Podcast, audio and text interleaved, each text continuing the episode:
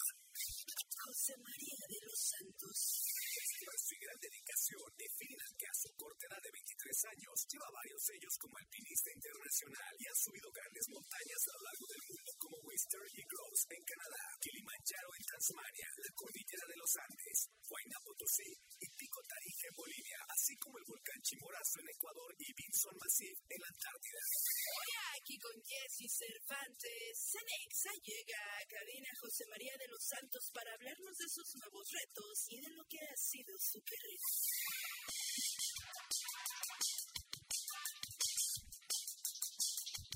de la mañana con 37 minutos, 8 de la mañana con 37 minutos. Está con nosotros José María de los Santos. Lo, lo voy conociendo, ¿eh?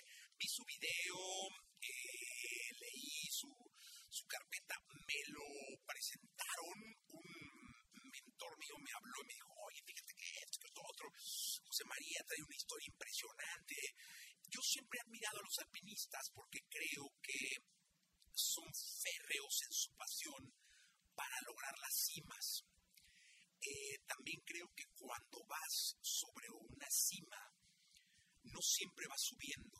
Es decir, a veces subes, pero a veces tienes que bajar una cañada o rodear, caminar este, bordeando pues, el cerro, no sé qué demonios, la, la- la montaña, digamos, ¿no?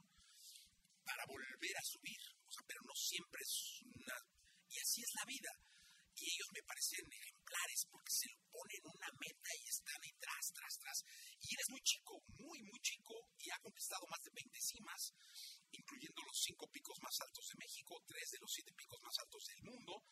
Eh, y está con nosotros y me da mucho gusto. ¿Cómo te dicen tus amigos? ¿Qué tal todos? Buenos días, Jessy. Muchas gracias.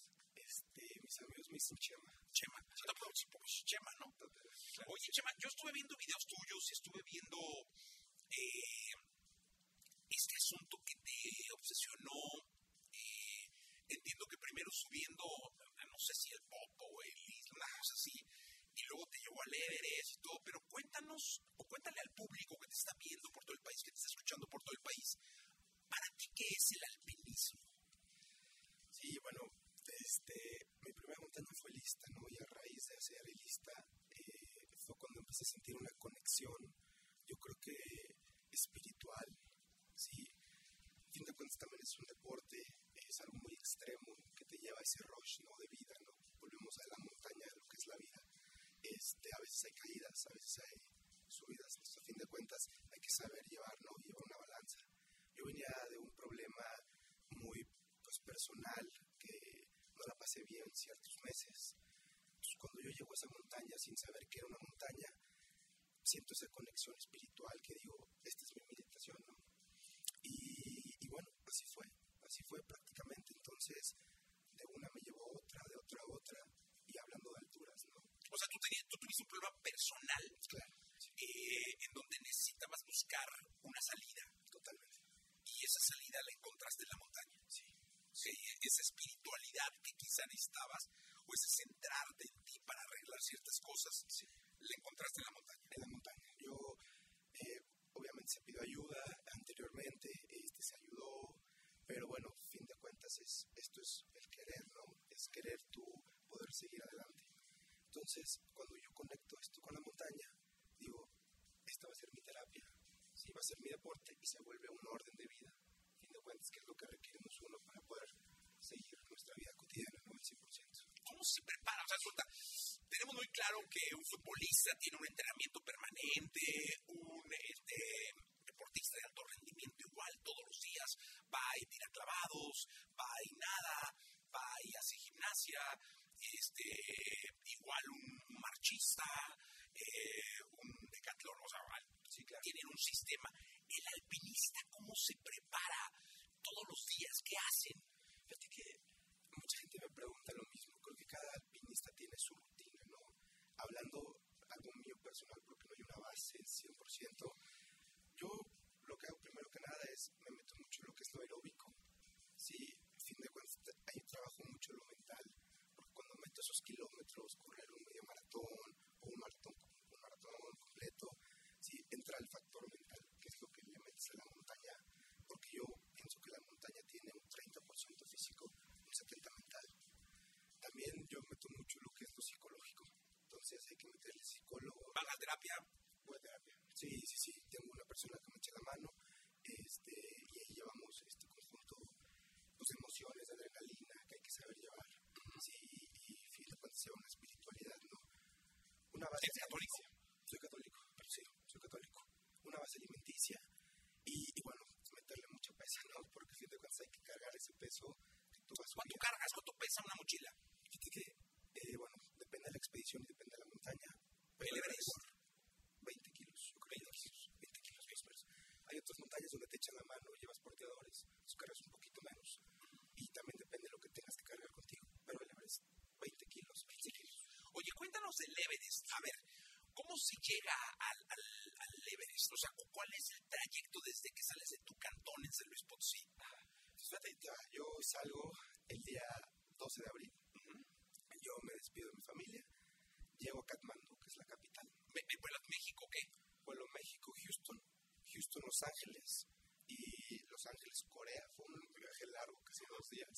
Corea, Katmandú. Ok. Sí, este, llego a Katmandú dos días después, el día 14 del mismo mes. Y posteriormente estamos dos días conociendo el grupo. Eh, ¿En qué grupo de los que van a subir? que o- vamos a subir. O sea, es un grupo el que sube.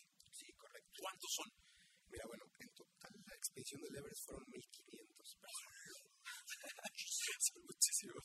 Sí, es un tráfico ya muy duro. No, pues, radical ahí arriba, ¿no? Sí, sí, sí. Sí, sí, sí. Totalmente. O sea, todos los que iban a subir en ese momento eran 1500. Somos 1500. ¿En tu grupo? En mi grupo somos, éramos 25, 30 personas, más los Sherpas, que el Sherpa es el guía que lleva cada persona. O sea, digamos que de esos 1500, eh, cada uno, digamos que lleva un Sherpa o dos. Sí, Debe haber 5000 Sherpas. sí, yo creo que sí, pero contando que ya de esos 1500, perdón, ya, ya estamos contando que van los Sherpas. Ah, oh, ah, ok, sí, Sherpas. Con Sherpa. Pero de, de turistas y todo eso, porque hay mucho turista que va, ¿no? Sí, turistas. Vea, el campamento base se divide en 4.000 personas, para irnos al campo, 4.000 personas. De esos 4.000 solo Ese es el, el base es el que está abajo. el que está abajo, Ok, e de ahí suben 1500. Ya con Sherpas. con Sherpa. ¿Cuántos Sherpas irán? ¿700? Unos 600. 600, el resto son alpinistas. Perfecto, correcto. Es que sabes que luego dicen que mucho turista va a intentar subir sin la preparación y sin todo, nomás por decir, ah, voy a la Everest, cabrón. Sí, y fíjate que sabes que se ha hecho muy comercial. Sí, Pero sí, es una montaña que te gusta. Hay tours y todo, ¿no? Sí, hay tours. Hay tours que te llevan al Everest. Llegas en helicóptero, Sí, sí, puede sí. de todo, claro. Entonces, luego del campamento base, ¿a dónde vas? Ah, Entonces, bueno, eh, llegas a- después, posteriormente de Katmandú, vuelas a Lukla, que Lukla es otro pobladito un poquito más alto, llegas en helicóptero, y posteriormente a eso corres un trekking, bueno, haces un trekking de 12 días, sí, antes de llegar al campamento base, O sea, caminas al otro campamento. Exacto. 12 días. 12 días, Caminando. caminando, ok, entre pobladito y pobladito, donde vas, ¿Es bonito? es muy bonito. Ok, Llegas al campamento base. Sí. Y luego de ahí, Y luego, posteriormente, son 6 días de subir a cumbre, seis días. 6 días. Pero de, solo es un campamento o de a la cumbre hay varios. Para la cumbre de campamento base, la cumbre se divide en 4 campamentos. Ok. del- de- llegas al primer campamento, ahí siguen llegando los 1500. Sí, sí, sí. Luego el segundo, 1500. 1500, ahí van sucesivamente. ¿Cuál es el más difícil? Debe ser ya el, el jalón a la cumbre, ¿no? Sí. Fíjate que, bueno, eh, hay dos campamentos. Eh, está el peligroso y el más difícil. ¿Cómo? ¿Por qué? Porque lo más peligroso, del campamento base al campamento 1, se llama Kumbu Icefall. Es la parte más peligrosa del Everest por las grietas de 40, 60 metros para abajo. Y de igual forma, también hay mucha pared. Tienes que escalar mucho o rapelear mucho. Entonces, por ese terreno es donde hay un poquito más de dificultad y posteriormente del campamento 3 al campamento 4, 4 a cima, por el- pues, la dificultad es el- la altura, ¿no? Que estás ya a más de 8.000 metros, que es lo que se vuelve lo complicado. Oye, eh, es- eh, ha habido casos de gente que sube sin oxígeno. Sí. Pero no, no, no es fácil que un ser humano convencional lo logre. ¿Cómo administrar el oxígeno? Cu- Cuéntale al público cuántos tanques llevas, eh, dónde los llevas y cómo administras el oxígeno. Digamos que estás ya a cuántos metros, 6.000 metros de altura, ya para jalar a la cumbre, o 7.000, o cuántos son. Son, son prácticamente para jalar a la cumbre del campamento base son 3.000 metros. 3.000 metros. Porque estamos hablando que el campo base ya estás a 5.000 metros. Ok, El Everest son 8.800. ok. Son esos 3.800 metros que te faltan el Summit Push. Ok. Pero esos 3.000 metros se vuelven, híjoles, años, de que son 6 días. Ok. Sí, entonces prácticamente tú llevas contigo un oxígeno cargando por cualquier cosa. Cargando. Cargando contigo. Sí, en tu misma maleta. En tu mochila. En tu mochila. ¿De tanque de cuánto? Eh, pesa 4 kilos. 4 kilos. 4 kilos. Y luego posteriormente tu Sherpa, tu guía, lleva otro tuyo, como por tener un repuesto. Y en cada campamento, campamento 1, 2, 3 y 4, se van dejando tanques de oxígeno antes de que tú subas esos. Las agencias con las que vas se encargan en administrártelo para que vayas teniendo tu comodín este, en cierto punto. Sí, o sea, que va y dice, oye, necesito. Y aquí lo tengas, ¿no? porque es peligrosísimo ya quedarte sin oxígeno. ¿Llegaste a la cumbre? No, nos quedamos a 400 metros. ¿Por? Fíjate que ese se vuelve un tema eh, que hemos venido trabajando mucho. Tocó, esta vez tocó ser, un- ser solidarios, compartir nuestra cumbre y poder salvar a uno de nuestros compañeros. También cabe resaltar que, bueno, el clima no jugó a nuestro favor. ¿Por qué? Fíjate que eh, mi compañero él venía de cumbre, eh, él ya estaba a pocos metros de llegar al campamento 4 de haber bajado, camp- de haber hecho Yo estaba saliendo de campamento 4. y que apenas iba saliendo, él salió un día antes que yo. Nos encontramos, lo vemos en muy mal estado, prácticamente se puede decir que ya delirando, o sea, son momentos cruciales, son minutos que salvas la vida. Él venía solo. Él venía solo con su guía, pero el tú cargar un peso muerto, por llamarlo así, se vuelve muy cansado y más a, a esa altura. Lo venía cargando el guía. Lo venía auxiliando, no lo puedes cargar cargar como tal, pero en- de un brazo, digamos. ¿no? Exacto. Ajá, sí. Entonces, estamos, carga- estamos viendo que estás cargando casi dos cuerpos. Y esa altura a 8.500 metros, sino cosa con un oxígeno y el otro. Ahí traían un oxígeno y se lo estaban rolando. hablando, ¿no? Porque ya estaba quedando sin oxígeno. Nos lo encontramos, gracias a Dios, yo creo que eso fue una señal. Y yo tuve que, de uno de mis oxígenos que yo traía, contestando una de las preguntas, yo traía 12, porque íbamos a hacer Everest y luego Lhotse. Lhotse es la cuarta montaña más alta del mundo, como por referencia. Entonces lo íbamos a hacer como en el same push. Yo traía extras. O sea, el mismo jalón. En el mismo jalón, claro que. Entonces yo dije, bueno, pues te comparto uno, no tengo problema, nos están sobrando varios pero tenemos que compartirle también mi Sharpa, porque yo no lo voy a bajar, yo no puedo bajarlo, pero requerimos una persona experimentada y que le pueda ayudar al otro de él. ¿no? Entonces, otorgamos darle mi Sherpa un oxígeno y a raíz de eso, pues tenemos que descender con él, ¿no? Entonces, no podemos continuar con una. Pero fíjate qué, qué bonita filosofía. Al final, es lo que les decía a ustedes de, de- de los objetivos y de los alpinistas, es posponer un objetivo por salvar una vida, sí. Pero no dejarlo. Totalmente, claro. O sea, la revancha sigue, ¿no? Mi sueño sigue, como todo en la vida. Pero a veces hay que saber dividir ese papel. Decir, hoy toca, hoy no se toca. Y yo creo que Tus compañeros llegaron, el resto del grupo llegó. muchos sí, muchos no. Y hubo muchos que se- sí, también. Sí, sí, sí. Pues ahora sí hubo. Fue una época en el Everest donde están todas las noticias que fue un año. Hace 10 años no pasaba lo que este año pasó. Algo muy crucial. Sí, tormentas, avalanchas, desaparecidos, decesos. Más de 20 personas. ¿De tu grupo? De mi grupo éramos, iban tres. Y, y de todos los grupos, pero allá se vuelve una hermandad que Sí, claro. vengas no vengas con ellos, somos hermanos, ¿no? Oye, y de- pero de tu grupo, tres personas fallecieron. tres personas. Y el tipo se salvó, el, el que venía bajando. Gracias a Dios, sí, digo, desafortunadamente encontraron sus manos, pero fuera de eso, está con vida y está con su hija y con su esposa, ¿no? Que cuando me lo agradeció, hasta sigo llorando, ¿no? Es algo No, no, claro, no, no, porque finalmente creo que lo más importante es que no ceses en, en mirar, se le arrasaron los ojos. Este, en, en llegar. ¿Y ahora qué sigue, eh, José María? Fíjate que tenemos un proyecto grande, eh, se llama Seven Summits, que son las siete montañas más altas. Como veníamos diciendo, el Everest era la cuarta, no se pudo concretar, hay que tener la revancha. Sigue Elbrus en Rusia en agosto, es la más alta del continente europeo, lo toman como Europa. Y, y bueno, posteriormente quiero hacer un 8000, se llama Manaslu, es la séptima más alta del mundo y es en agosto. Entonces estamos viendo para esas dos montañas que ya están ¿Cuándo regresas al Everest? si todo sale bien y el clima nos permite eh, en septiembre, pero este, septiembre, este septiembre, pero pero no se puede porque como es temporada invernal es muy poco probable que abran un espacio, entonces si no me tendré que esperar al año que entra ah, esta temporada. Pero es solamente recorriendo el objetivo. pues, Exactamente. tu hermano? Porque estás muy ¿cuántos años tienes? 23 años.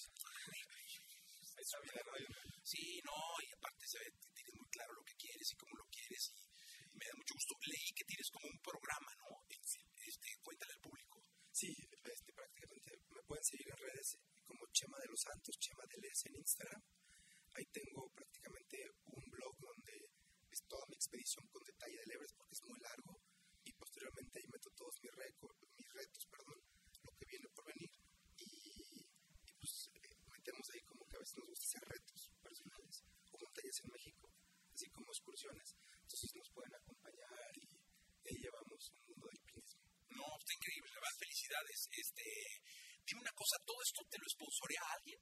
estamos en conversiones. Principalmente fue mi familia cuando me meto a este, a este tema y ahorita estamos con varias este, empresas que ya estamos, espero por cerrar. Porque vi en tu, en tu brochure este te- que decía que tu marca llegue a la cima, una cosa así. Sí, porque ya traemos ahí unas que hasta que 100% se firme las voy a publicar. No, pero a las marcas que nos están viendo, que nos están escuchando, que estén interesadas en, en hacer algo con Chema, que va a escalar mo- montañas y que en algún momento va a regresar al Everest, pues que esté abierta la conversación también para las marcas, ¿no? Totalmente, la verdad que estamos súper abiertos, estamos en busca de, este, la verdad se los agradecería muchísimo eh, hacer una colaboración. Este, de igual forma traigo una marca que es china, se llama Kailas, ella es la que me provee todo el equipo, sí, este, y bueno, de igual forma también ellos, esta marca, siempre mandamos como su brochure, toda su información, porque queremos expandirnos, ¿no? entonces estamos tra- tratando de traerla a México, por si alguien también está interesado en traer comercializadora de alpinismo, de montaña, sí, de Kailas de China, estamos súper abiertos. Pues ya está. Gracias, qué gusto conocerte, hermano. No, igualmente, muchísimas Gracias, gracias por estar con nosotros y esperamos que cuando vayas a una montaña regreses. gracias, feliz de la vida. Ya estamos, 8.54, vamos a ir a eh, canción, vamos con Calvin Harris.